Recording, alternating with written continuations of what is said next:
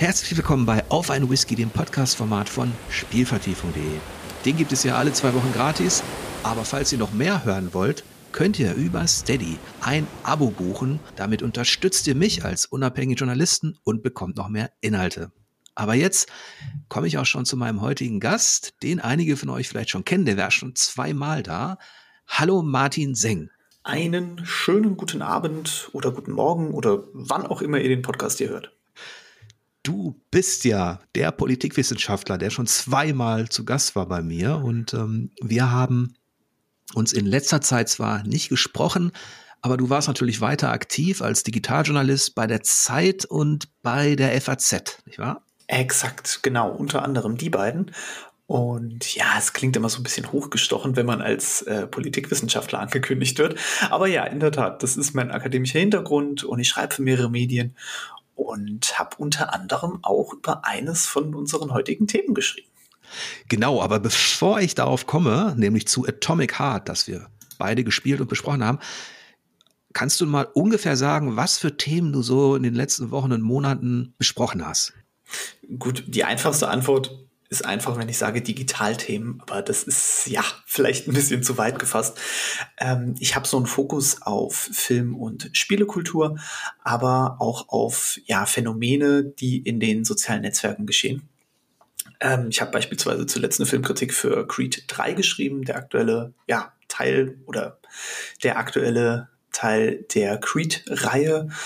Ähm, ich habe über Atomic Heart geschrieben und für die Zeit habe ich vor kurzem eine etwas größere Analyse zum Spiel Roblox gemacht und über die, ja, sagen wir mal, sehr vielen schwierigen Inhalte, die diese Plattform hat.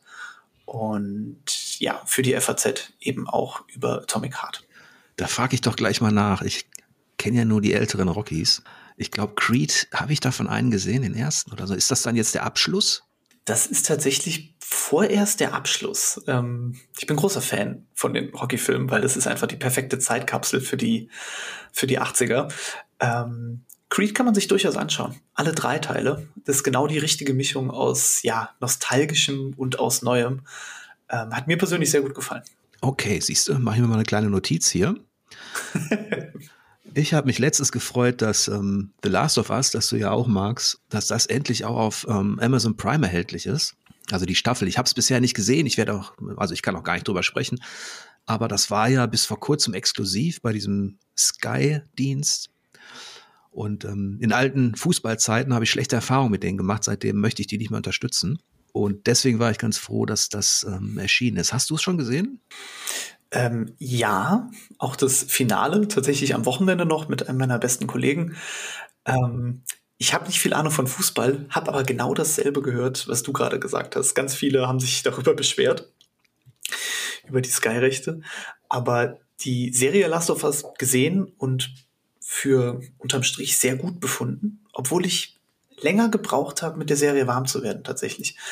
Ähm, ich glaube auch, wenn nicht Last of Us auf dieser Serie stehen würde, sondern ein anderer Name, ich glaube, der Hype um die Serie wäre deutlich kleiner. Ja, wie gesagt, ich habe noch gar nicht reingeschaut. Das fiel mir auch ein bisschen schwer. Ich habe auch alles ignoriert, was darüber gesprochen und gesagt worden ist, um mich so ein bisschen ähm, ja abzuschotten.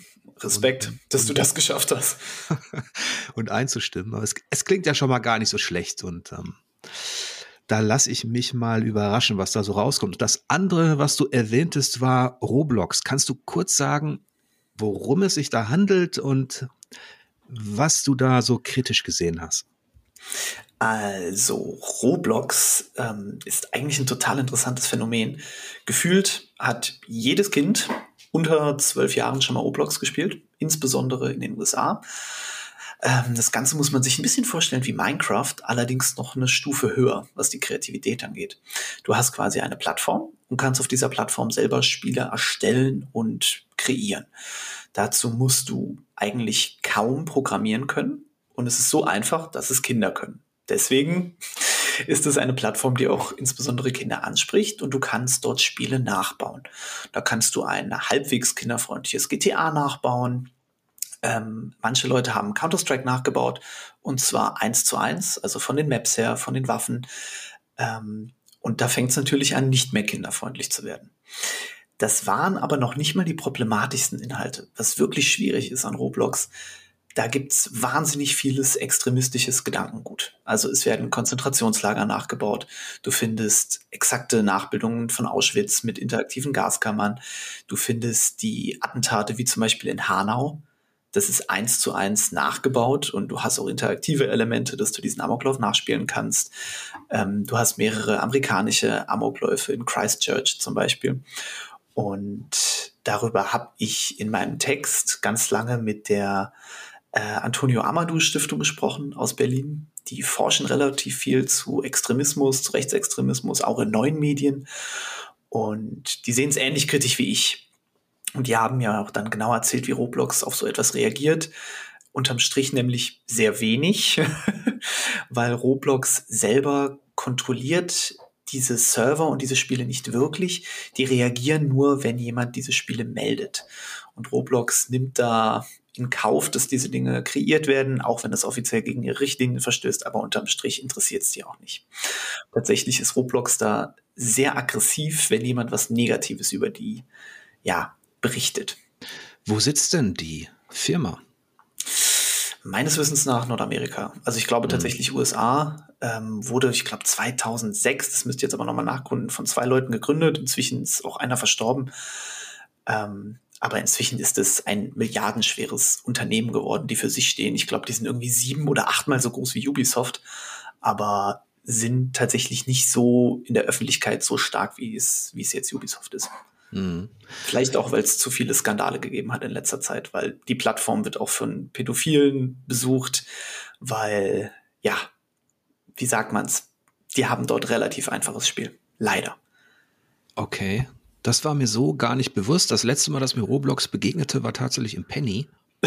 okay, jetzt bin ich gespannt. Da kannst du, da gibt es doch immer diese Ständer mit den, ähm, hier mit den Bonuskarten, die du dir kaufen kannst für ah, ja. PlayStation Network und sowas alles. Und da gab es tatsächlich auch Ro Roblox-Karten, also mit Credits drauf. Also machen die auch Umsatz mit Mikrotransaktionen? Die machen unfassbar viel Umsatz mit Mikrotransaktionen. Ähm, es gibt einen YouTube-Kanal, ich glaube, der heißt PMG, People Make Games. Ähm, der hat diese, ja, Machenschaften von Roblox sehr, sehr genau aufgedeckt, nämlich wie Kinder da eigentlich ausgebeutet werden. Ähm, weil Kinder werden dazu angeheizt, also eigentlich dazu manipuliert, Spiele zu programmieren. Und im Gegenzug dafür kriegen sie sogenannte Robux. Das ist die Ingame-Währung. Aber bis du die wirklich bekommst, musst du Unmengen an Klicks für dein eigenes Spiel bekommen haben. Und eigentlich laufen die Kinder dann nur einer Karotte hinterher, die an irgendeinem Stab hängt. Und das hat dieser YouTube-Kanal aufgedeckt und wurde relativ schnell auch verklagt von Roblox. Ähm, meines Wissens nach ging der Kanal siegreich daraus hervor. Aber Roblox hat, hat Unmengen an ganz, ganz schwierigen Machenschaften. Die haben Glücksspiel, die haben Microtransactions, Ausbeutung wahnsinnig viel. Also auf der Plattform gibt's nichts Gutes. Ja, plus Konzentrationslager, plus Terrorsimulation, plus die anderen äh, ekelhaften Dinge, die du erwähnt hast. Ich glaube, falls jetzt Eltern zuhören, sollte das Warnung genug sein, aber ich gehe mal davon aus, dass die ohnehin schon Bescheid wissen, wie problematisch das ist. Für mich war es wahrscheinlich deswegen nicht mehr so ein nahes Thema, weil meine Töchter schon erwachsen sind und ähm, ich mich überhaupt nicht äh, mit diesem Spiel beschäftigt habe. Ich meine, vor Urzeiten wurden mal einige Spieleeditoren auch besprochen, aber ich habe das auch nie gern gemacht, weil ich die auch gar nicht so mag. Also ich beschäftige mich auch selbst gar nicht so gern mit Baukästen. Du? Also es gab eine Zeit, so vor, ich überlege gerade von neun, vielleicht auch zehn Jahren, da war ich sehr, sehr aktiv in Minecraft, weil ich diese, diese, ja, grenzenlose Kreativität wahnsinnig toll fand. Und auch so dieses Interaktive, man trifft sich mit Freunden, man hat einen gewissen Plan und setzt den halt wirklich in einer offenen Spielwelt, so offen wie sie nur sein kann, setzt man gemeinsam um. Das fand ich damals sehr beeindruckend, aber je älter ich wurde, desto mehr habe ich eigentlich das Interesse daran verloren. Was ich ein bisschen schade finde, weil diese grenzenlose Kreativität, die reizt mich immer noch ein bisschen. Aber dann gehe ich auf Minecraft, spiele eine Stunde und denke mir, ja, okay, das ist mir eigentlich zu anstrengend geworden. Das ist mir eigentlich zu viel geworden. Ja, letztlich ist ja auch Dwarf Fortress, was ich eine Zeit lang ganz gerne gespielt habe, ähm, kürzlich auch eine Art von Baukasten, aber mm, ist dadurch, dass es eben auch eine Geschichte erzählt und eher in den Bereich Dungeon und Co. geht, ähm, nicht so ganz vergleichbar mit Roblox und Minecraft. Ja, jetzt haben wir über ein kritisch eingeordnetes Spiel namens Roblox ein bisschen geschnackt und kommen so langsam vielleicht zu unserem Hauptthema, das zumindest auch kontrovers diskutiert wurde, schon als es angekündigt wurde, ähm, und zwar Atomic Heart. Das ist von Manfish Games entwickelt worden für PC, PlayStation und Xbox, ist im Februar erschienen und du hast das für die FAZ besprochen. Exakt. Und ich habe mich eigentlich seit Jahren auf dieses Spiel gefreut. Ähm, wenn ich mich recht erinnere, wurde das, glaube ich, Mitte 2017 mal angekündigt. Und mhm. seitdem habe ich mich eigentlich drauf gefreut. Und der Hauptgrund dafür ist eigentlich dieser Artstyle. Der wurde, glaube ich, auch in so gut wie jeder Kritik erwähnt, weil der hat mich sehr gecatcht. Das war direkt ein Punkt, der hat mich irgendwo angesprochen. Das war was Neues. Das war irgendwo, zumindest vom Design, was Innovatives. Und ich habe mich über Jahre auf dieses Spiel gefreut. Und das Seltsame war ja, man hat ja ganz lang sich gefragt, existiert dieses Spiel überhaupt? Weil Manfish, komplett neues Entwicklerstudio, komplett unbeschriebenes Blatt. Und die wollen direkt mit so einem vergleichsweise großen Spiel um die Ecke kommen. Aber spätestens seit diesem Jahr, Februar, kann man sagen, das Spiel existiert wirklich. Bevor ich jetzt weiter darauf eingehe, mache ich eine kleine Trinkpause und öffne einen Whisky. Und zwar einen ganz besonderen. Das ist ein Bushmills, ein irischer, 21 Jahre alt. Den hat mir der Felix geschickt und ich bedanke mich nochmal ganz herzlich, denn das ist, glaube ich, der, ähm, ja, der traditionsreichste Whisky, den ich je hatte. Den würde ich jetzt einfach mal öffnen und äh, trinken. ich sag einfach mal Prost. Ich fühle mich ja richtig geehrt, dass du sowas mit mir trinkst. Den traditionsreichsten Whisky. Also ich hatte noch keinen tatsächlich, der 21 Jahre alt. Ich hatte einen 16 Jahre alten Lagavulin, das ist ja mein Lieblingswhisky. Viel weiter bin ich danach noch nicht gekommen, zumal das ja auch immer so eine Sache ist ähm, mit diesen Euros, ne? ich trinke leider Gottes mein 10 Minuten altes Leitungswasser. Ganz langweilig. Ja. So. Wow, das ist aber ein leckeres Tröpfchen. Ohne dich jetzt allzu lange mit dem Alkohol ablenken zu wollen, die irischen Whiskys sind süßer natürlich als die schottischen, die ja immer so rauchig sind und die den Rachen wegbrennen. Brennen. Und dieser hier ist auch ein Single Malt, aber schmeckt sehr vanillig und brennt angenehm nach. Felix, schönen Dank. ich befürchte, dein Whisky-Wissen übersteigt meins um, um sehr viel. aber es klingt so, als ob Felix eine gute Wahl getroffen hat. Ja, also da bin ich wirklich ein Amateur. Also ich habe in ähm, auf Spielvertiefung gibt's ja auch ein, ein Forum und ähm, da gibt's einen Bereich, da kann man sich über Whisky austauschen. Da sind schon einige Experten, die wesentlich tiefer drin sind in diesem Trank der Götter, als ich es je sein werde. Der Trank der Götter. ja, wie kommen wir denn jetzt von den Göttern zu Lenin und Stalin zurück? Manche würden sagen, Wodka ist auch ein Getränk der Götter. Und stimmt. Wodka wird ja sehr oft in Russland getrunken. Ist jetzt vielleicht nicht die beste Überleitung, aber naja. Nee, aber die gefällt mir. Die gefällt mir. es geht da letztlich auch um etwas Hochprozentiges in diesem Spiel.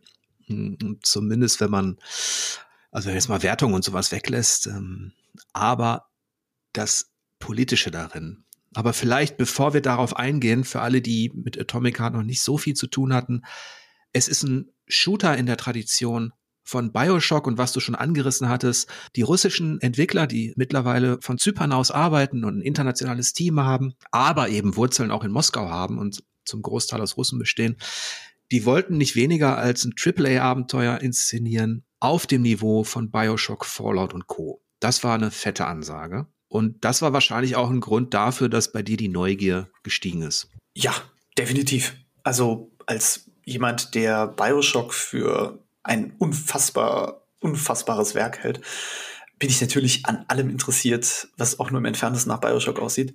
Genauso interessiere ich mich auch für, für Judas. Das müsste das neue Spiel von Levine sein.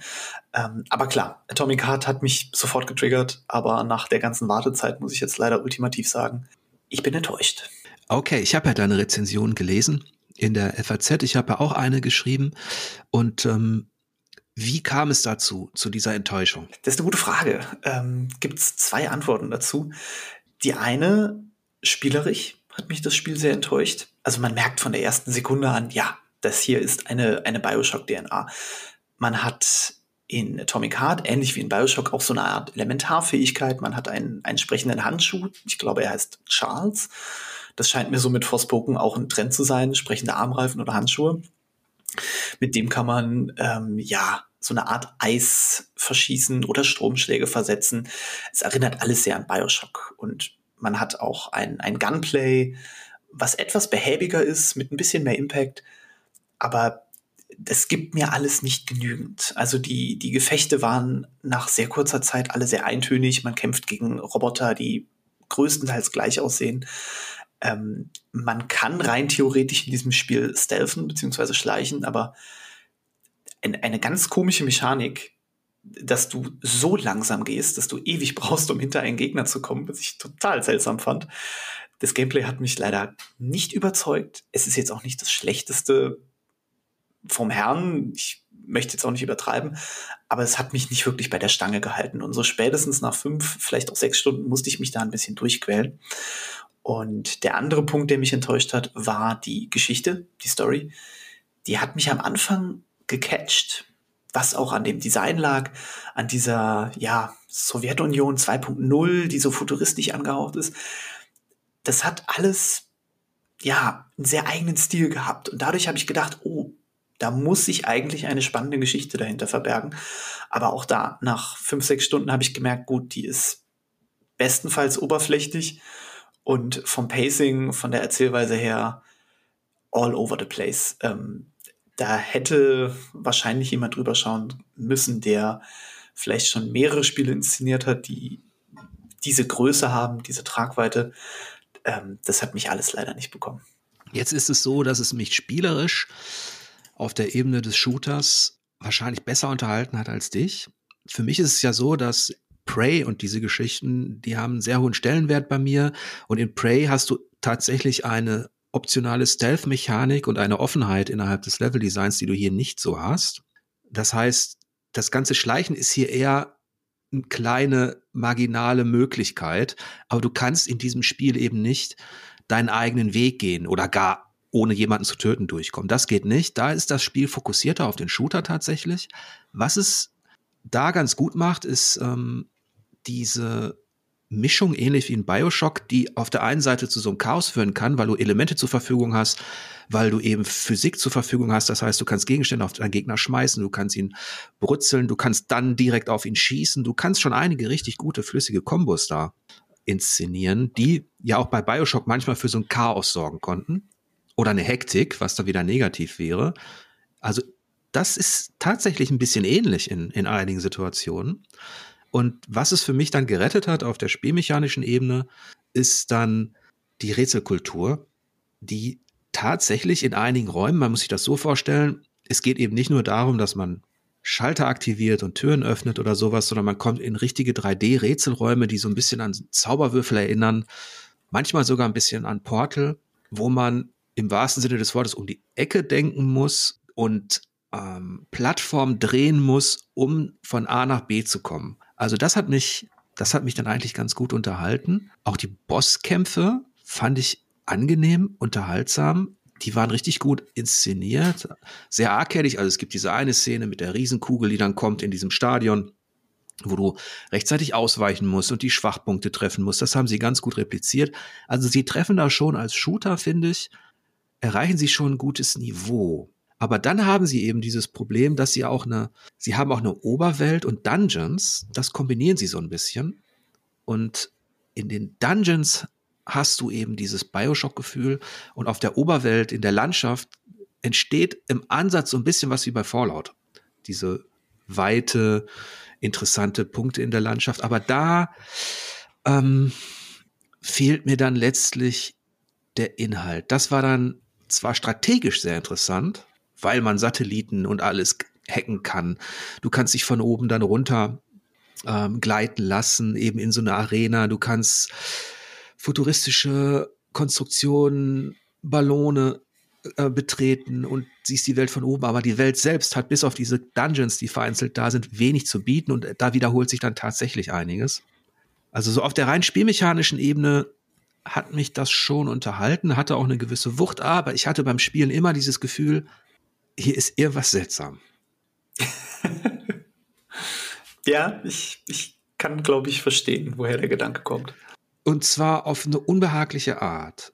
Und da kommen wir vielleicht, du hast zu Recht die Ästhetik gelobt, die habe ich auch die empfinde ich auch als sehr gut tatsächlich. Also wenn es darum geht, eine Utopie der Sowjetunion zu inszenieren, die das Monumentale abbildet, das die ganze Propaganda abbildet, das Größenwahnsinnige, diese, diese Siegermentalität, dieses, diesen Aufmarsch von Massen auch, von Robotern, dann haben sie wirklich sehr gute Arbeit geleistet. Das ist am Anfang ja schon beeindruckend, wenn dieser Vorhang aufgeht und du in dieser Festivalatmosphäre zwischen den, ähm, es spielt ja Mitte der 50er Jahre, das sollte ich vielleicht noch erwähnen, wenn du dann zwischen den Menschen und den Robotern flanierst, erst bist du in so einem Boot und dann läufst du zu so einem riesigen Gebäude. Hm, genau da erinnert es an ähm, Columbia von Bioshock auch, so ein bisschen. Aber dieses Seltsame, das entsteht auf, eigentlich auf genau zwei Ebenen. Also bei mir war es zumindest so. Ähm, die spielmechanischen Defizite, die lasse ich jetzt mal weg in der KI oder so, dass, dass die Roboter sich alle ähneln, weil am Anfang sehen die auch noch ganz witzig aus mit dem, mit dem Schnäuzer. Das ist, das hat was sehr, das ist eine, auch eine schöne Satire eigentlich. Aber das Seltsame ist dann auf, auf der einen Seite, dass sich dieses chauvinistische Weltbild dann zeigt, was das Männer- und Frauenbild angeht. Und da bin ich eigentlich jetzt nicht so ganz empfindlich, weil ich mag auch Tarantino und solche Sachen und das gehört auch mit dazu. Aber hier war das so, da trifft man diese Oma Sina, die so ein bisschen das Mütterchen Russland repräsentiert und wie so eine Baba Yaga, wie so eine Hexe äh, auftritt. Die fand ich eigentlich cool. Die, du triffst die und diese, dieses Großmütterchen nimmt einen Raketenwerfer und schießt erstmal einen Roboter ab, weil die Roboter sind ja dort die Feinde. Die, da eskaliert die Situation ja deshalb, weil die Roboter alle durchdrehen. Und dann spricht man ein bisschen mit dieser Oma Sina und sie meint, sie wollte nur mal gucken, ob ich ein richtiger Mann bin. Ob sie mir hm. vertrauen kann, ob ich ein echter Mann bin. Da dachte ich so, okay, jetzt, die ist halt tough, ne? Diese Oma und ähm, die will halt wissen, ob sie mir vertrauen kann. Habe ich erstmal so abgespeichert, das war noch nicht, das, da war es noch nicht seltsam. Dann kommt man an diesen Kühlschrank, an die rote Nora. Oh Gott, oh Gott, das, ja. Wo man seine Waffen aufrüsten kann und seine Fähigkeiten. Und das war auch wieder so, ich habe das, glaube ich, in meiner Rezension so beschrieben, das ist wie eine Schallplatte, die springt. Eigentlich mag ich den Sound, ich mag die Musik, ich mag die Ästhetik, aber plötzlich springt die Schallplatte. Und ich mag zum Beispiel, dass dieser Kühlschrank als Frau personifiziert wird, die das Verkaufen von Waffen und der, Fähig der Fähigkeiten sexualisiert. So nach dem Motto, hier kannst du deine Potenz zeigen, hier kannst du dich aufrüsten, weil letztlich ist ein Shooter immer auch ein Porno für Männer gewesen, wenn man es wirklich runterbricht. Kann man das schon sagen die mächtigen Wummen, was man da alles abfeuert und was man sich damit erfüllt. Das ist schon alles so ein bisschen, ich kann diesen Vergleich sehen. Ich habe selber mal eine Kolumne geschrieben, die hieß ähm, Der Waffenporno. Und da habe ich Shooter genauso gesehen auch. Aber dann passiert dieser Sprung, da kommt das Seltsame. Sie ist nicht nur sexualisiert, dass sie sagt, ja, nimm mich, sondern sie sagt, du bist mein Hengst, äh, steck ihn in mich rein. Und ich brauche einen echten Mann. Ich brauche jemanden, der es mir richtig besorgt. Und das sagt sie nicht nur lüstern, sondern auch auf so eine unterwürfige Art, so eine richtig unterwürfige Art, ähm, wo es dann wieder seltsam wurde. Und spätestens als der Held dann, nachdem er sich aufgerüstet hat und nachdem er es ihr quasi besorgt hat, sagt, ähm, er findet sie abartig. Diesen, also eigentlich diesen Kühlschrank, jetzt können wir drüber lachen, aber wenn man es streng genommen nimmt, ist es, er findet diese Frau, die sich ihm da hingibt, abartig. Äh, da wurde es dann wieder seltsam. Erstmal, ich kann dir voll und ganz recht geben. Ich fand das erstmal als Spieler wahnsinnig unangenehm, weil dieser, ja, diese rote Roboter-Waffenschrank-Lady, ich fand sie war erstmal fürchterlich geschrieben, also wahnsinnig plump und auch so unnötig. Also das Spiel hat einen relativ ernsten Ton bis dahin, zumindest habe ich den als relativ ernsthaft empfunden. Und plötzlich habe ich irgend so einen lasziven Waffenschrank vor mir, der zum Leben erweckt ist. Für mich als Spieler in dem Moment komplett unangebracht. Und eigentlich nur nervig und eigentlich eine, eine, eine Degradierung von irgendwie einer weiblichen Person oder von einer weiblichen KI. Ähm, ein ähnliches Gefühl hatte ich bei den zwei, bei den zwei Metallschwestern. Die sind auch relativ prominent gewesen in der Vermarktung vom Spiel. Zumindest hatte da ich den Eindruck. Ähm, und diese beiden Metallschwestern wurden auch in den Trailern sehr, ja, wie formuliere ich das, sehr speziell in Szene gesetzt. Also ihre Rundungen wurden sehr genau im Trailer festgehalten und eigentlich schon, eigentlich hat das Ganze schon fast an eine lesbische Liebesszene erinnert, wo auch relativ schnell klar wurde, okay, hier geht es eigentlich nur um Schauwerte und diese zwei weiblichen Roboter, die haben noch nicht mehr Gesichter. Also die werden eigentlich richtig, ja, richtig objektifiziert, die werden eigentlich zum Gegenstand gemacht und das sehe ich auch irgendwo als eine Degradierung. Es gibt im gesamten Spiel auch keine wirkliche Funktion für diese zwei Frauen, außer dass du sie am Ende bekämpfen musst. Mal muss man irgendwelche Balletttänzerinnen in Rätseln verbiegen, aber ansonsten gibt es eigentlich gar keine, gar keine Rolle, gar keinen Platz für irgendeine weibliche Figur in diesem Spiel. Jetzt kann man natürlich sagen, dass wir da zu viel reininterpretieren. Auf der anderen Seite, Videospiele sind leider Gottes immer noch nicht so wirklich bekannt für ihren Track Record, was eine gute weibliche Präsentation angeht. Ja, das ist, das ist genau dieses schwierige Thema, weil einerseits bin ich schon ein Freund davon, wenn eben nicht nur in Film und Co.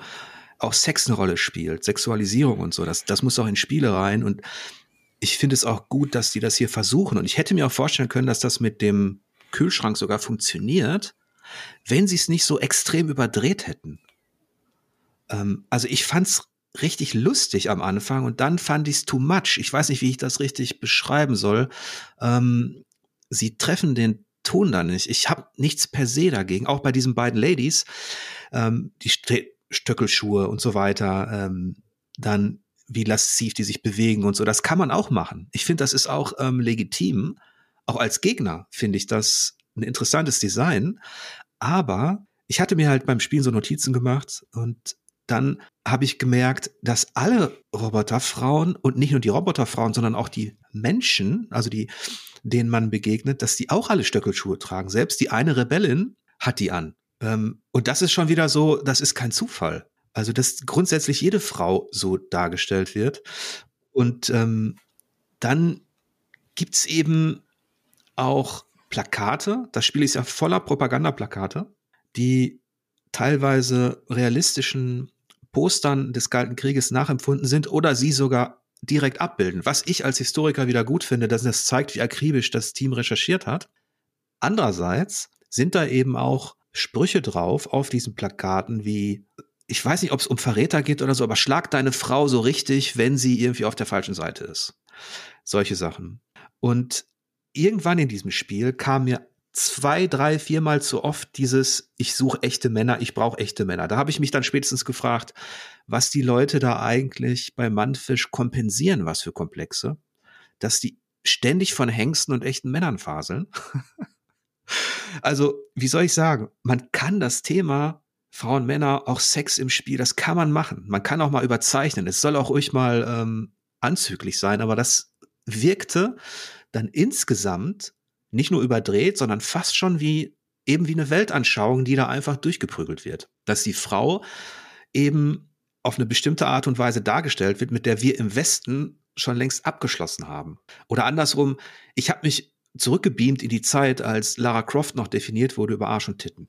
Ich bin eigentlich froh, dass wir so eine Zeit zumindest für den größten Teil hinter uns gebracht haben. Klar, es gibt noch großes, sehr großes Verbesserungspotenzial. Aber was Atomic Heart angeht, ich gebe dir recht. Das war irgendwo befremdlich, das war irgendwo bedenklich. Ähm, und der, der Hauptcharakter, der Protagonist, ich glaube, er heißt P3, ähm, der vermittelt das auch so. Der ist so ein, so ein abgebrühter Macho, der nach einer großen äh, Schießerei oder nach einem großen Kampf sich natürlich erstmal eine Zigarre ansteckt, was in den meisten Fällen zumindest für mich sehr peinlich und sehr fehl am Platz wirkt. Und ein, ein Charakter, der so chauvinistisch und so unsympathisch ist, wie ich es, glaube ich, schon seit, seit Jahren in keinem Spiel erlebt habe. Also dieser Charakter ist so nervig. Die Sprüche sind so unerträglich und schlecht geschrieben. Ich bin mir nicht sicher, warum man sich für so einen Charakter entschieden hat. Wenn der stumm geblieben wäre, hätte ich wahrscheinlich eine bessere Zeit mit ihm gehabt. Ja, auf Deutsch ist er, geht's gar nicht. Auf Deutsch ist auch die Szene mit der roten Nora nicht zu ertragen, wenn sie sich dir hingibt. Hm, auf Englisch ist es zumindest schauspielerisch besser gemacht. Aber ich gebe dir recht, ich habe das Gefühl, wir erleben gerade so ein bisschen, es ist ein bisschen so ein Backlash, so, ein, so eine Rückkehr von bestimmten Dingen, die mir auch in The Callisto-Protokoll nicht gefallen haben. Auch da mochte ich das Primitive nicht. Auch da mochte ich den Helden nicht. Hier hatte ich auch Probleme mit ihm, weil er direkt im, im Hauptmenü schon mit seiner Keule auftritt und eben, ja, eben genau das verströmt, was, was dieses Spiel, glaube ich, auch vermitteln soll. Und das ist eben mehr als nur Unterhaltung. Ich habe ich habe vorhin erwähnt, zwei Einflüsse, die mir nicht gefallen haben. Das eine ist die chauvinistische Weltanschauung, die dann letztlich nicht nur in der Darstellung der Frauenfiguren, sondern eben auch auf Postern und Plakaten ja propagiert wird. Jetzt kann man sagen, okay, das ist ein Spiel, das ist eine Fiktion, damit kann man als Erwachsener, da kann man sich distanzieren und man kann es trotzdem, ähm, man kann den Shooter trotzdem irgendwie genießen. Aber on top gibt es eben noch die, den politischen Subtext. Und das hat ein bisschen gedauert. Das Spiel hat mich auch, es ist so, ich habe im Takt mit der Musik gesummt. Ich hatte Spaß in einigen Shooter-Momenten und ich habe gemerkt, dieses Spiel ist kurz davor, mich zu, also ich habe angebissen an diesen Köder, aber ich habe ihm immer wieder ausgespuckt, irgendwie, unbewusst. Das Spiel war für mich vielleicht unterhaltsamer als für dich, aber als dann immer mehr Facetten dieses Subtext klar wurden, auf der einen Seite dieses Frauenbild, wo man dann irgendwann gemerkt hat, okay Leute, ihr wollt mir genau das vermitteln. So muss eine Frau sein. Und hinzu kommen ja auch in den Texten, es ist ja so, es gibt ein Storytelling, das nicht nur über Dialoge geführt wird, sondern du kannst ja auch durchlesen, was auf den Computern steht von den Arbeitern in diesen Roboterfirmen und so weiter. Und in diesen Texten findest du auch immer wieder bestimmte Hinweise, zum einen eben, wie man Frauen zu behandeln hat. Und dann gibt es auch eine Stelle, die habe ich leider äh, nicht mehr ganz in Erinnerung, äh, da geht es darum, zwei Arbeiter äh, sind in einem Raum und dann kommt ein anderer Mann rein und will den Raum mit einer Blume oder irgendwas. Ähm, ich weiß es nicht mehr ganz genau. Jedenfalls wird das zwar nicht homophob richtig offensichtlich dargestellt, aber die Art und Weise, wie die beiden auf den reagieren, der dann auch mit etwas hellerer Stimme die Blume in den Raum bringt, ist, offen, ist dann letztlich auch wieder ausschlaggebend. Und gleichzeitig das, was du meintest, ähm, dieser Kontrapunkt im Helden, also der wird ja nicht offensichtlich primitiv verkauft. Ja, der sieht so aus, der weckt das, aber gleichzeitig versucht die Regie dem sowas überzustülpen wie, der ist so cool wie Bruce Willis, das ist eigentlich ein Friedenskämpfer. Der will, dass die ganze Welt, dass, dass alle ihre Ruhe haben. Und der ist zwar KGB-Agent, aber eigentlich ist er doch kein schlimmer Typ. Und er hat ja auch im Krieg gegen die Deutschen gekämpft. Es ist ja eine alternative Zeitlinie. Der Zweite Weltkrieg lief ein bisschen länger und die äh, Nazis haben ihn hinausgezögert, indem sie eine, die sogenannte braune Seuche über die Welt gebracht haben, die natürlich die Sowjetunion bekämpft hat erfolgreich. Das heißt, die Sowjetunion hat gesiegt. Und da kommen wir jetzt vielleicht auch schon zu dem politischen Subtext, denn dieses Siegen und die Sowjetunion als, als Heldengeschichte, das ist etwas, was die komplette russische Gesellschaft bis heute prägt. Das Wort Sieg und Sowjetunion gehört quasi zusammen und das ist auch in diesem Spiel letztlich so. Ähm, aber dieser Subtext, der dann stückweise klar wird, der hat mich dann auch länger beschäftigt. Und ähm, was hast du denn da gefunden? ich, ich habe jetzt also, so lange. Nein, nein, äh, immer her damit, immer her damit, gerne, gerne. Äh, du hattest ja auch für Spielvertiefung eine, eine sehr lange und wie ich persönlich finde, eine, eine sehr tiefgehende, eine sehr gute Analyse dazu geschrieben. Und in erster Linie, du hast recht, die Sowjetunion hat den Weltkrieg gewonnen, den Zweiten Weltkrieg gewonnen. Nicht, ja, die Alliierten oder irgendjemand anders, allein die Sowjetunion. Und diese Alternative, die da, die alternative Zeit, die da geschrieben wird, die ist gerade zu Beginn von Atomic Heart schon sehr interessant. Ähm, man kommt, ja, in den ersten 30 Minuten von Atomic Heart kommt man an so eine Art Memorial und dort sind die wichtigsten Stationen dieser neuen russischen Geschichte abgebildet. Und was ich total interessant fand, ähm, der erste Mensch im All, Yuri Gagarin, der war schon 1951 in der Atomic Heart Zeitlinie im All. Das ist quasi zehn Jahre früher, als es eigentlich der Fall ist. Also eigentlich hat die Sowjetunion alles geschafft, nur deutlich früher, als sie es in der realen Welt geschafft hat. Man erwähnt China an einer Stelle und man, man spricht von dem glorreichen äh, China, das eben genauso toll ist, genauso herausragend wie die Sowjetunion, wie die Sowjetunion 2.0. Das wirkt alles etwas befremdlich. Und an manchen Stellen spricht man auch von, von den USA, allerdings immer in einem, ja, nicht unbedingt abwertenden Kontext, aber immer in einem sehr negativen. Und für uns oder für mich als ein, ein westlicher Spieler wirkt das alles sehr befremdlich. Ich könnte nicht direkt sagen, dass es eine, eine aktive Propaganda ist, aber da schwingt doch ein, ein sehr seltsamer, ein sehr irritierender Subtext. Zumindest war der für mich so. Ich fand das, das fand ich tatsächlich noch erfrischend, dass hier mal ein Perspektivwechsel stattfindet, tatsächlich. Dafür plädiere ich ja auch in der Unterhaltung, ist, in der Literatur, im Film, hast du viel mehr Möglichkeiten, auch mal eine andere Sichtweise zu erkennen, äh, durch den Regisseur, durch den Autor. Bei Spielen ist es, waren wir ja eigentlich über Jahre geprägt und dominiert durch die westliche Perspektive. Das hat auch alles natürlich seine Gründe in der Entwicklung des Computer- und Videospiels. Aber es führte eben auch dazu, dass wir eigentlich die Propaganda der Amerikaner fanden. Vor allem in Call of Duty, ähm, America's Army, in, selbst im Splinter Cell hast du Tom Clancy. Das ist alles so, auch das war nicht immer meine Persön das entsprach nicht meiner persönlichen Weltanschauung. Ich konnte manche Dinge davon auch spielen, aber es war ja offensichtlich, dass da eigentlich das letztlich westliche Narrativ verbreitet worden ist, wenn es gegen Schurkenstaaten ging und so weiter und so weiter. Da kann man jetzt auch lange drüber diskutieren. Für mich war es so, ich spiele zum Beispiel persönlich keinen Call of Duty, weil ich das die Serie irgendwann abgelehnt habe für mich, weil es mir einfach too much wurde. Ich konnte diese amerikanische Propaganda einfach nicht mehr ertragen.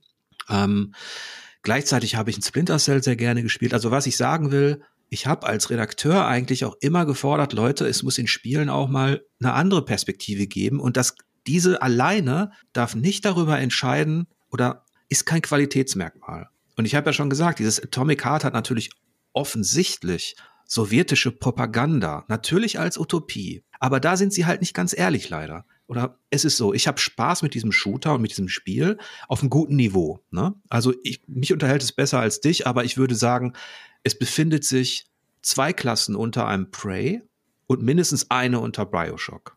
Aber ich, es ist unterhaltsam. Obwohl diese Perspektive auch nicht meine Weltanschauung ist, ist es mal eine frische Perspektive.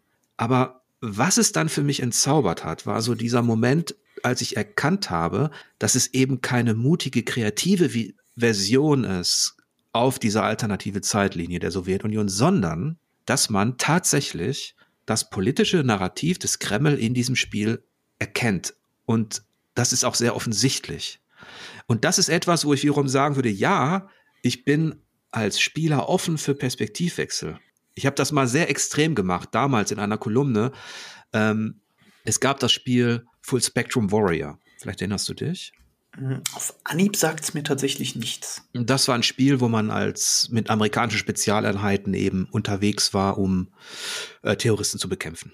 Mhm. Das sollte sehr realistisch sein. Ich glaube, es gab auch Berater vom, vom US-Militär. Und ich habe damals eine Ko Kolumne geschrieben, die hieß Full Spectrum Terrorism und habe im Grunde ähm, so mit einer fiktiven Pressemitteilung so getan, als würde es ein Spiel geben, in dem du die Rolle des Terroristen übernimmst. Da gab es einen riesen Aufschrei und so weiter. Und ich habe gesagt, Leute, wenn ihr erwachsen seid und wenn dieses Spiel ein fiktives Medium ist, dann muss das auch möglich sein. Zumal uns auf der anderen Seite immer verkauft wird, dass das irgendwie ähm, die Guten sind, aber so einfach läuft es in der Welt nicht. und es ist für ein Spiel eigentlich relativ egal, ob es die eigene Weltanschauung verstärkt. Das hat noch nichts das sagt noch nichts über die Qualität aus. Nichtsdestotrotz bin ich bei dir. Ich sage ja, ich benutze ja Worte wie seltsam bei Atomic Heart. Ähm, es ist natürlich schöner, angenehmer für einen Spieler, wenn die eigene Weltanschauung verstärkt wird. Oder wenn zumindest der Held, das ist jetzt was anderes als Weltanschauung, sondern Charakterzeichnung, wenn der Held sympathisch ist. Und mir geht's da ähnlich wie dir. Der war mir nicht sympathisch. Das Spiel konnte mich, konnte mich durchaus ähm, unterhalten, aber neben dem seltsamen Chauvinismus, also dem Frauen- und Männerbild, was da propagiert wird, gab es eben auch die politische Ebene. Und da, als ich da ein bisschen recherchierte, kam ich darauf, dass dieser Agent P3, der ja ein KGB-Major ist, der heißt ja Nechayev, Sergei Nechayev. Und genau so, Sergei Nechayev hieß auch ein Anhänger des russischen Nihilismus. Das war ein frühkommunistischer Revolutionär und Mörder, dessen Theorien grundlegend waren für Lenin und Stalin. Also der Held heißt genauso wie derjenige, der die Theorie der Sowjetunion, die Lenin und Stalin letztlich dann verwirklicht haben, aufgesetzt hat. Und, und das ist dann schon, ich weiß gar nicht, ob überhaupt jemand in der Rezension da mal recherchiert hat. Aber jetzt kann man sagen, okay, das passt ja auch. Denn es geht ja um die Sowjetunion. Ja, aber aus politischer Sicht sind wir dann hier schon wieder auf einer Ebene, wo man nicht mehr sagen kann, die Entwickler sind einfach nur interessiert an Unterhaltung und einer Utopie und wir machen jetzt mal einfach sowas wie eine Sowjetunion als Zirkus. Die Entwickler geben sich zwar unpolitisch in ihren Statements. Und ich habe das bis zum gewissen Grad auch noch verstanden. Weil wenn man davon ausgeht, da kannst du vielleicht noch nachher was dazu sagen, dass sie ähm, ihren Sitz in Russland hatten, in Moskau, und dass sie vielleicht auch finanziert worden sind von äh, kremlnahen Unternehmen, dann kann man verstehen, warum sie sich so auf Social Media und Co. nicht so deutlich äußern wollen, als sie gefragt worden sind, was sie vom Ukraine-Krieg halten. Da haben sie gesagt, Leute, wir machen einfach nur ein Spiel, wir wollen Spaß haben quasi. Wir wollen dazu nichts sagen, wir sind ein internationales Team. Und da fingen die Nebelkerzen schon an, denn dieses Spiel trieft nur so vor politischen Anspielungen und Recherche auch. Also Netschajew, ein frühkommunistischer Revolutionär. Wenn ich dann die Propagandaplakate nehme, die sie alle aufge die sie alle verwenden, dann ist das zwar einerseits nur eine Stimmungssache, eine Atmosphäreverstärker, aber auf diesen Plakaten steht auch genau das, was im Kalten Krieg und was jetzt unter Putin Agenda ist. Genau das. Und wenn man sich ein bisschen mit der russischen Geschichte und mit Putin beschäftigt, dann hat er ja ein zwiegespaltenes Verhältnis zur Sowjetunion. Einerseits hat er ja gesagt, das war der größte geopolitische, die größte geopolitische Katastrophe, der Zerfall der Sowjetunion. Und er verherrlicht sie. Vor allem bis zu Stalin und Lenin. Andererseits wird die Revolution, die zur Gründung der Sowjetunion geführt hat, 1917, die wird nie erwähnt. Das heißt, die Macht und Herrlichkeit nach der Revolution, die ist in Ordnung, aber eine Revolution von unten, die darf bitte nicht kommen. Und genau dem folgt auch das Spiel. Letztlich ist die Story auch so gestrickt, nicht das System ist schuld. Ähm, auch der KGB-Major, der will ja nur Frieden. Auch das System will eigentlich nur Frieden. Aber irgendwer hat das System verraten. Irgendwer hat dafür gesorgt, dass die Roboter durchdrehen und zu Killermaschinen werden. Und den muss man finden. Denn der sorgt ja dafür, dass jetzt gerade Menschen sterben müssen. Und das müssen wir schnell beenden. Diese, ich hätte jetzt fast gesagt, diese Spezialoperation von dem KGB-Major, die müssen wir jetzt mal sauber zu Ende bringen, damit nicht noch mehr Menschen sterben. Allerdings der, der Schuldige am Ende ist ja wirklich nur, ist ja eigentlich nur ein Individuum. Ja. Es geht ja darum, dieses, dieses Kollektiv, so diese Art Internet 2.0 soll etabliert werden. Aber je weiter man im Spiel vorankommt, man merkt, die Roboter oder dieses Kollektiv, das Kollektiv ist gar nicht schuld. Es ist am Ende ein einziger, ein Individuum.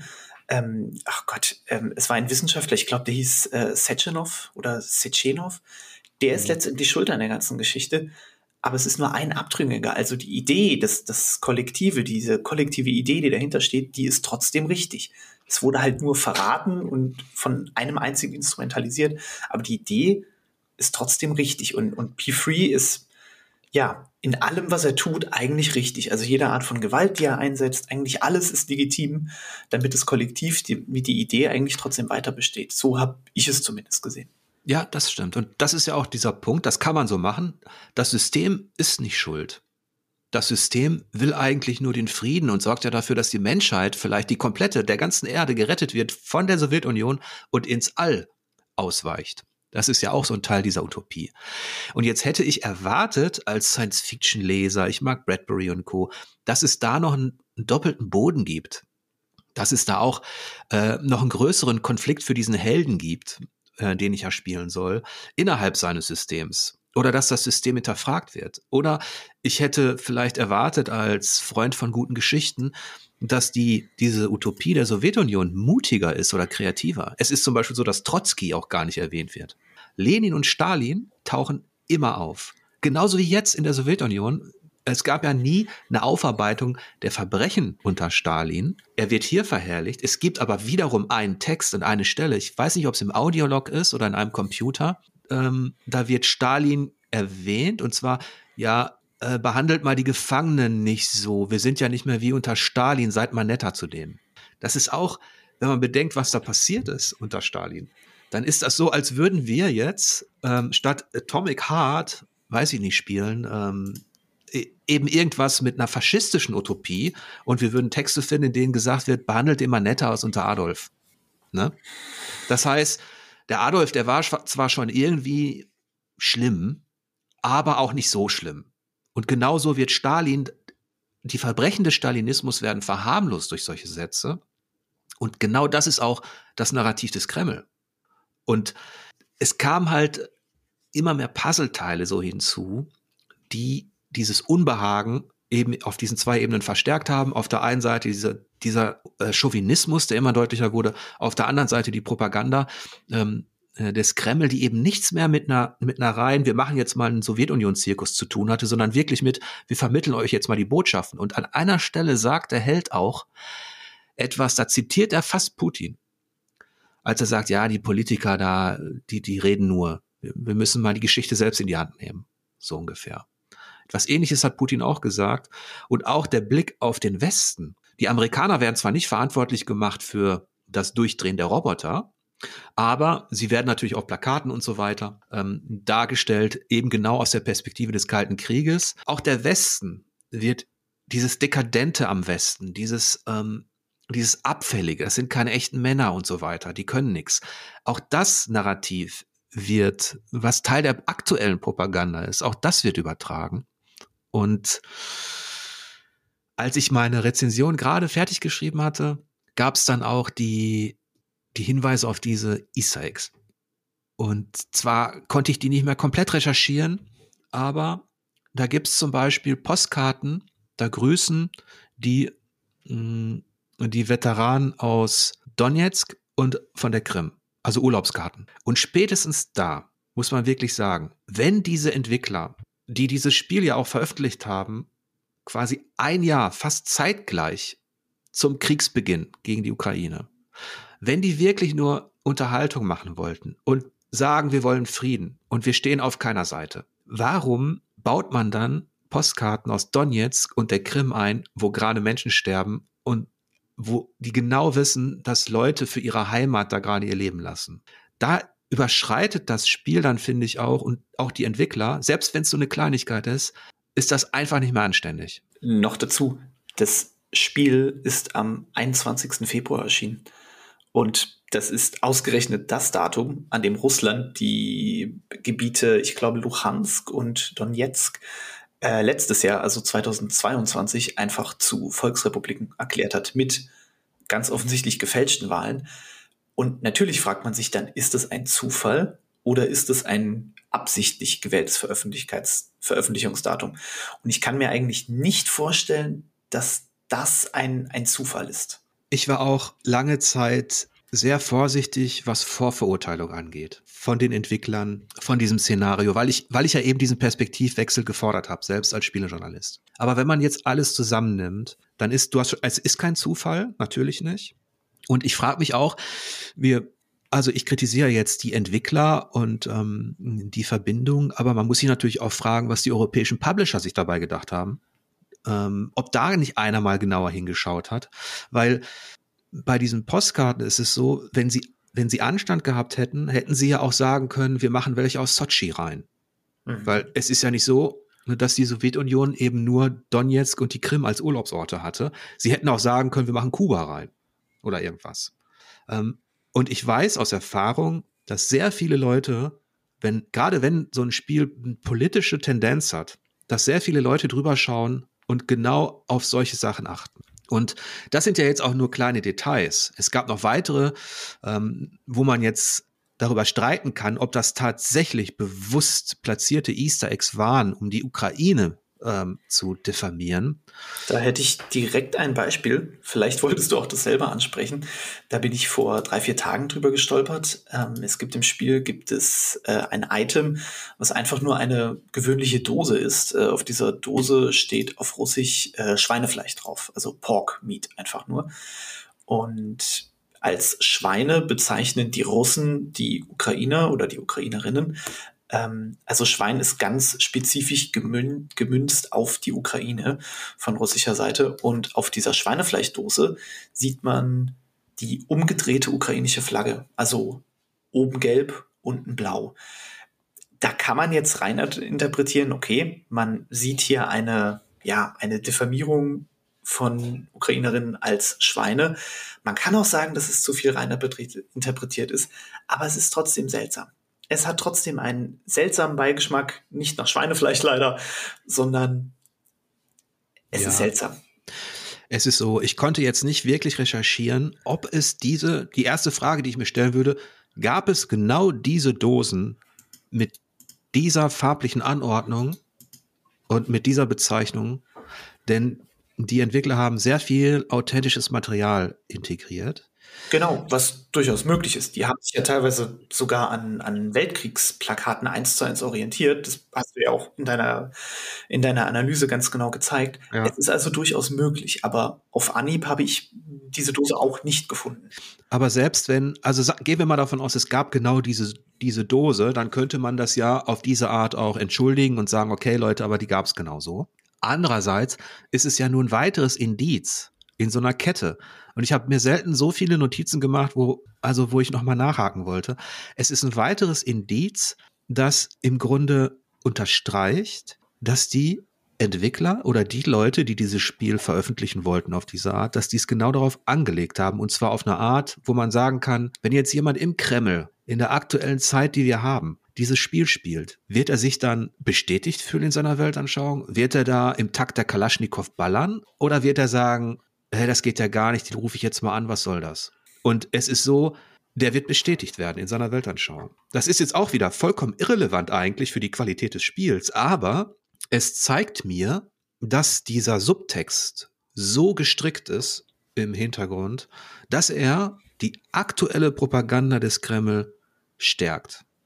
Und ich finde, das ist halt für ein Spiel, was aus einer Tradition kommt, die eher anarchistisch ist. Na klar, es gab das auch auf amerikanischer Seite, aber das ist Whataboutism. Ähm, es wäre halt schön gewesen, wenn man ohne all diese Vorwürfe sich mit dieser Utopie der Sowjetunion hätte auseinandersetzen können und wenn die Entwickler mutiger gewesen wären in ihrer Art der Fiktion und wenn sie vielleicht sogar ja, das, das System kritisiert hätten. Es gibt so Ansätze, dass diese Sowjetunion, die sich über alles feiert und so, dass es, da gibt es so Ansätze für Satire, aber die sind im Vergleich zu, zu dem Gegengewicht, und zwar zu diesem Weltbild des Kreml, sind die marginal. Da würde ich dir recht geben, oder da muss ich dir leider recht geben. Ähm, ich finde es problematisch, dass das Spiel inhaltlich das Ganze quasi supportet. Auf der anderen Seite finde ich es auch von außen betrachtet schwierig, wie das Studio Manfisch das Ganze kommuniziert. Wir hatten es vorhin schon mal ein bisschen angerissen.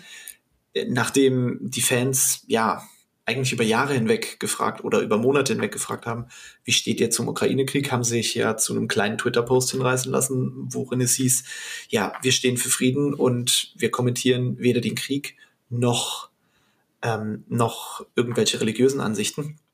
Gleichzeitig hat Manfig auch kritische Journalisten geblockt, wo ich mir auch denke, hm, das transportiert eigentlich das Gegenteil. Das ist eigentlich keine Art und Weise, wie man mit, mit Journalistinnen, mit Gaming-Journalistinnen umgeht. Ähm, und gleichzeitig dieser ganze Rattenschwanz, der hinter Manfig steht, also dass man von, von ehemaligen Gazprom-Aktionären finanziert wird, ähm, die, die russische VTB-Bank hat das ganze Spiel mitfinanziert und die sind unweigerlich mit dem Kreml verbunden. Und da schließt sich wieder der Kreis, den du angesprochen hast. Also der Kreml ist irgendwo in dem Spiel doch existent, auch wenn er nicht namentlich genannt wird. Das ist so, dass diese Verstrickungen, die Finanzierungsgeschichten, dass die nie wirklich transparent nachvollziehbar waren. Ich glaube, sie haben ja auch gesagt, sie sitzen in Zypern, aber haben nicht mehr wirklich kommuniziert, dass sie auch in Moskau ein Studio oder einen Sitz hatten, ne? Genau, es sind sogar mehrere russische Entwicklerstudios, also unabhängig von Manfisch, nach Zypern ausgewandert. Ich bin mir nicht sicher, ob da jetzt aktuell so eine Art, ja, Safe Haven für russische Entwicklerstudios stattfindet. Ist vielleicht auch ein interessantes Thema. Aber eigentlich hat Manfisch seinen Sitz in Moskau gehabt für lange Zeit. Und ein paar Monate nach Beginn des Ukraine-Kriegs hieß es auf der Website auf einmal, ja, wir sitzen jetzt in Zypern, warum auch immer. Und wir haben auch schon immer dort gesessen. Was ganz interessant ist, auf der Webseite kann man auch lesen, dass ein Teil der Entwicklerinnen aus der Ukraine kommt. Allerdings, wenn man die Webseite auf Russisch stellt, steht dort nichts mehr von einem ukrainischen Entwicklerteam. Auf einmal sind die Ukrainer verschwunden aus dem Entwicklerteam. Ja, es ist, ich sag mal so, wenn man das alles zusammennimmt, diese ganzen Indizien im Spiel, also innerhalb des Designs der Story, ähm, dann die, die Easter Eggs, der Subtext, ähm, die Entstehungsgeschichte, dann lässt sich nicht mehr von der Hand weisen, dass es da Verbindungen gibt. Ich bin ja normalerweise immer auf der Seite der Kreativleute. Und auch wenn die meine Weltanschauung nicht verstärken, finde ich das sogar inspirierend, erfrischend. Und ich habe jetzt, ich weiß noch, als ich gefragt wurde, besprichst du Atomic Heart, habe ich gesagt, ja, wenn ich Zeit habe, ich spiele erstmal rein. Und dann wurde gesagt, ja, wir besprechen es gar nicht, ähm, weil das ja äh, aufgrund des Ukraine-Krieges und ähm, weil das ein Spiel aus Russland ist. Und da habe ich sofort gebremst und gesagt, aber Moment mal, da muss man doch erstmal genauer hinschauen. Und ähm, ich hätte mir auch vorstellen können, dass diese Entwickler, wenn sie nach Zypern in Anführungsstrichen geflohen sind, jetzt übertreibe ich ein bisschen, dass sie natürlich von äh, Russland unter Druck gesetzt werden als Russen, weil das ist ja kein Kavaliersdelikt, wenn man zum Beispiel in irgendeiner Form den Kreml, den Staat, den Krieg kritisiert. Jetzt machen sie natürlich ein Spiel, wo es nicht gegen die Ukraine geht, sondern gegen Roboter. Ähm, nichtsdestotrotz sieht man die Ukraine auf einigen Landkarten, die abgebildet sind. Und nichtsdestotrotz gab es eben Donetsk und die Krim und dann als ähm, Urlaubsgrußkarten. Und das ist etwas, wo ich sagen würde, genau sowas würde jemandem im Kreml gefallen. Und jetzt sage ich, ich habe Putinismus gesagt und ähm, politisches Narrativ des Kreml. Man darf natürlich nicht vergessen, wir als westliche Spieler empfinden das als seltsam, was da passiert, ähm, machen uns Notizen, aber dieses Spiel wird natürlich auch in, in Russland gezockt. Und da kann ich mir vorstellen, wird es auch unterhalb der politischen Elite und zwar in der Gesellschaft ganz anders ankommen als bei uns. Ähm, es, es gibt zum Beispiel eine Umfrage von der, von der Pravda zur Ansicht über die Sowjetunion. Jetzt kann man sagen, okay, Umfragen in der Sowjetunion, wo die Presse sowieso schon einkaserniert ist und alle geknebelt sind, schwierig, schwierig, sind schwierig sind schwierig. Aber wenn man auch ähm, Sozialwissenschaftler hinzunimmt und auch das, was russische Experten sagen, die sich jetzt geäußert haben über die Gesellschaft in Russland, dann passt das ein bisschen. Und zwar haben nur zwei Prozent die negative Antwort gewählt. Wir verbinden mit der Sowjetunion, um die es ja in dem Spiel geht, Gulag, Zensur, Armut, eiserner Vorhang. Also negative Sachen. Zwei Prozent. 60 Prozent haben gewählt, wir verbinden mit der Sowjetunion große Bauprojekte, Sieg gegen die Nazis und Juri Gagarin. Das sind die drei Sachen, die Atomic Heart damit verbindet. Und Richtig. ganz deutlich. Richtig. Dieses Spiel trifft mitten rein in die Welt, nicht nur in die politische Propaganda des Kreml, sondern auch schon in, in die Weltanschauung wahrscheinlich auch vieler Russen. Ne? Ähm, das ist, das also das darf man auch nicht vergessen. Und das ist ja auch, einerseits ist das ja auch legitim, dass man ein Spiel macht, das das verstärkt, weil wir sind gewohnt in unserer westlichen Blase, dass unsere Weltanschauung immer verstärkt wird. Wir sind die Guten, wir schicken die Einsatzkommandos, wir schicken die, weiß ich, die Marines oder irgendwas. Und die regeln das schon gegen die Schurken. Ähm, aber andererseits ist das so, wie soll ich sagen, im Vergleich zu Bioshock und Fallout, zu Fallout kannst du vielleicht noch was sagen. Auch in Fallout gibt es ja ähm, alle möglichen politischen Systeme bis hin zu faschistoide Elemente, tyrannische, ne, anarchistische Elemente. Ähm, was mir hier ein bisschen fehlt bei, bei Atomic Heart ist genau dieses, ähm, dieses, äh, auch dieses Überdrehen, auch dieses, ähm, was Spielen ureigen ist eigentlich, auch dieses gegen das System zu sein. Das fehlt mir hier ein bisschen. Hm, man, ich würde sagen, man probiert in der Rolle von P3 eigentlich das System zu erhalten, um jeden Preis. Und im Grunde fand ich das Spiel doch recht plump. Also auch die Message, dass letztendlich dieses Individuum schuld daran ist, dass ein Kollektiv Amok läuft oder ein Kollektiv sich, sich gegen den Erbauer stellt. Das war mir alles zu plump. Das war mir doch alles recht plump, weil, wie du schon sagst, Fallout ist so differenziert und Bioshock ist, ist so intelligent erzählt und spricht so, so, ja, für ein Videospiel untypische Themen an, da ist das Medium inzwischen weiter und zwar viel weiter und deswegen war auch die Erzählweise von, von Atomic Heart eigentlich ein Rückschritt für mich. Ähm, andererseits du hast vorhin schon diesen Whataboutism angesprochen. Ich fände es interessant, wenn dieses Spiel in einer Zeit rausgekommen wäre, wo Russland die Ukraine nicht angegriffen hätte. Dann wären wahrscheinlich auch ein paar Inhalte anders, das haben wir jetzt erläutert. Aber es würde mich sehr interessieren, wie dann die Wahrnehmung von diesem Spiel gewesen wäre. Hätte man das genauso kritisch eingeordnet, hätte man etwas wohlwollender darauf geblickt, weil aus unserer westlichen oder eurozentristischen Perspektive, was auch immer, wir sitzen schon auf einem gewissen hohen Ross. Jetzt will ich nicht direkt sagen, dass man hier irgendwie Imperialismus uns vorwerfen kann, aber wir sind so Spiele aus unserer Sicht eigentlich gewöhnt. Call of Duty ist, glaube ich, das beste Beispiel. Ähm, da wird auch alles legitimiert, egal was die USA macht, ist es gerechtfertigt und da wird auch alles, ja, mit Gewalt gelöst. Wir sind auch kein Kind von Traurigkeit, was so Inhalte angeht. Ähm, nichtsdestotrotz, im aktuellen Zeitgeist wirkt Atomic Heart noch einfach noch mal viel, viel schwieriger und hat vielleicht auch schwierigere Botschaften, als es jetzt ein ganz gewöhnliches Call of Duty hat. Letztlich ist es auch nur ein Spiel. Das darf man bei all dem nicht vergessen. Es ist äh, einfach fiktive Unterhaltung für Erwachsene, die, die sich vorgenommen hat, das war das Ziel, AAA-Unterhaltung auf dem Niveau von Bioshock und Fallout zu inszenieren.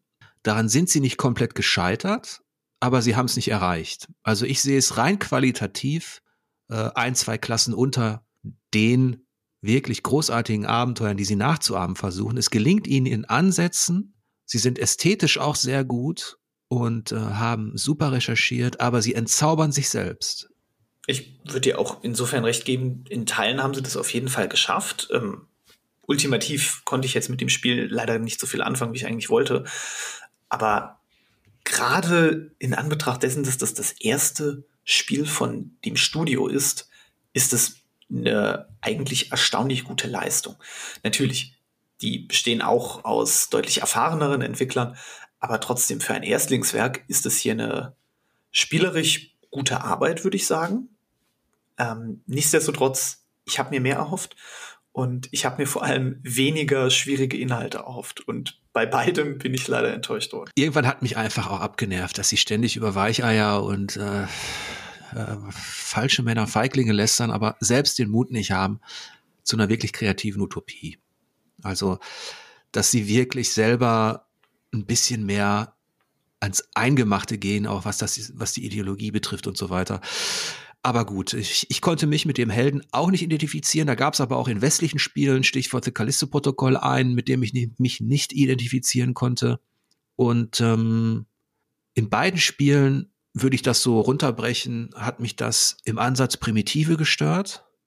Und das ist schon irgendwie komisch, denn ich mag Shooter, ich mag, ähm, ich mag es, wenn es richtig zur Sache geht. Und ich mag aber nicht diesen Subtext. Das ist vielleicht dieses, was jeder anders empfinden wird. Ich, es gibt ja auch, wir beide sind jetzt relativ kritisch mit diesem Spiel ins Gericht gegangen und haben eben auch diesen, diesen politischen Hintergrund ein bisschen thematisiert. Aber es gibt ja ähm, noch viele andere Rezensionen da draußen und von den Kritiken her, es gab ja teilweise sehr wohlwollende Kritiken, teilweise ja, deutlich negativere. Aber unterm Strich ja. Ich denke, es hatte einen großen Impact. Es hatte eine relativ große Mediencoverage bekommen. Ähm, es wurde viel über die schwierigen Inhalte gesprochen, aber trotzdem war es ein Erfolg. Ja, definitiv. Ähm, jetzt ist Russland nicht komplett unbekannt für Videospiele. Ich meine, Tetris, Escape from Tarkov und noch ein paar andere. Die haben schon ihre Nische, aber gerade von unserer westlichen Seite, da wird schon sehr genau drauf geschaut. Ob wir das Ganze jetzt überinterpretiert haben, klar, kann man sagen. Aber ich glaube trotzdem, dass, dass viele der Kritikpunkte gegenüber Atomic Heart, dass die schon Hand und Fuß haben. Dafür gibt es zu viele Sachen, die, die zu schwierig sind. Ja, und vielleicht zum Abschluss sollte man noch erwähnen, dass es auch aus der Ukraine ein richtig gutes Spiel gibt, das sich auch vom Einfluss auch spielhistorisch äh, besser einschätze, und zwar Stalker. Und das wird ja unter den widrigen Bedingungen, die da jetzt eben so herrschen, gerade weiterentwickelt und soll auch zurückkehren. Und da drücke ich die Daumen, äh, dass es dem Team gelingt, eben ja in, in dieser Zeit eben noch die, die Nerven und auch die, die Kraft zu haben, da jetzt so kreativ tätig zu sein. Und da schätze ich die die Chancen auf was das den qualitativen Impact angeht, doch höher ein bei Stalker. Daran anschließend ähm, hängt eigentlich miteinander zusammen. Es gibt ja auch die Metro-Reihe. Ähm, die sind von, ich glaube, 4A Games entwickelt und meines Wissens nach auch ein ukrainisches Entwicklerstudio. Jetzt spielt zwar Metro in der russischen Metro, aber es ist trotzdem von Ukrainerinnen entwickelt worden. Auch tolle Spiele. Kann man auch immer noch problemlos nachholen. Ja. Martin, auf was freust du dich denn jetzt nach Atomic Heart? Es gibt ein Guilty Pleasure, auf das ich mich freue. Das ist Dead Island 2. Ich denke nicht, dass das ein wirklich gutes Spiel wird. Es sind Zombies. Zombies ist, das ist so ein Narrativ, was eigentlich seit 100 Jahren auserzählt ist, aber ich verbinde emotional aus persönlichen Gründen recht viel mit dem ersten Teil. Deswegen habe ich eine gewisse Freude auf den zweiten. Wie der Rest der Welt freue ich mich auf das Resident Evil 4 Remake und habe da ganz, ganz hohe Erwartungen dran.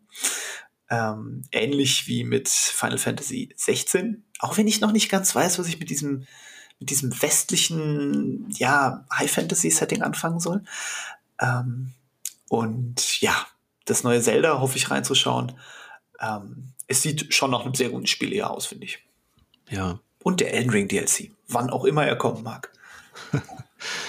Ja, auf die Insel der Toten werde ich wahrscheinlich nicht reisen, da bin ich nicht so ein Freund davon. Aber ich kann dir schon mal ähm, sagen, dass Resident Evil 4, das ich gerade zocke, richtig gut geworden ist. Das wundert mich tatsächlich nicht.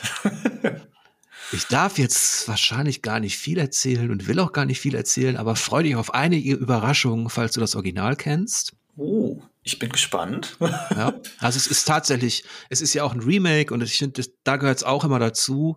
Oder da macht es mir immer sehr viel Spaß, wenn ich dann Dinge entdecke, die Entwickler bewusst anders machen. Also ich halte gute Videospiel-Remakes für eine absolute Kunst. Mhm. Es gibt wenige Beispiele für wirklich gelungene Sachen, aber ich halte es für eine Kunst. Ich freue mich sehr darauf. Und deine Worte, ja, lassen mich hoffen. Ich hatte jetzt schon so viel Spaß mit Metroid Prime Remastered. Ähm, da bin ich mal gespannt, ob Resident Evil 4 da ähnlich stark nachhallen kann. Ansonsten, ja, Zelda, da freut sich wahrscheinlich die halbe Welt drauf, mich eingeschlossen. Und ähm, die Erweiterung zu Elden Ring, sobald da mehr gesagt wird als dieses eine Bild, obwohl da ja auch schon wieder richtige Stories hineininterpretiert werden, äh, bin ich auch, ähm, bin ich wahrscheinlich auch wieder dabei und ähm, werde die eine oder andere Erkundung dazu anbieten. Ja. Dann bin ich gespannt, was du findest auf der Erkundung und vielleicht bis zum nächsten Mal. Ja. Ansonsten wird es auf Spielvertiefung, falls euch das interessiert, in den nächsten Wochen und Monaten vor allem um Rollenspiele gehen. Ich habe mich in den letzten Jahren ein bisschen mit der Geschichte dieses Genres beschäftigt und hoffe, dass ich da das ein oder andere Interessante für euch ausbuddeln kann. Ich bedanke mich bei dir, Martin. Das hat Spaß gemacht. Das gebe ich so zurück. Jederzeit gerne wieder.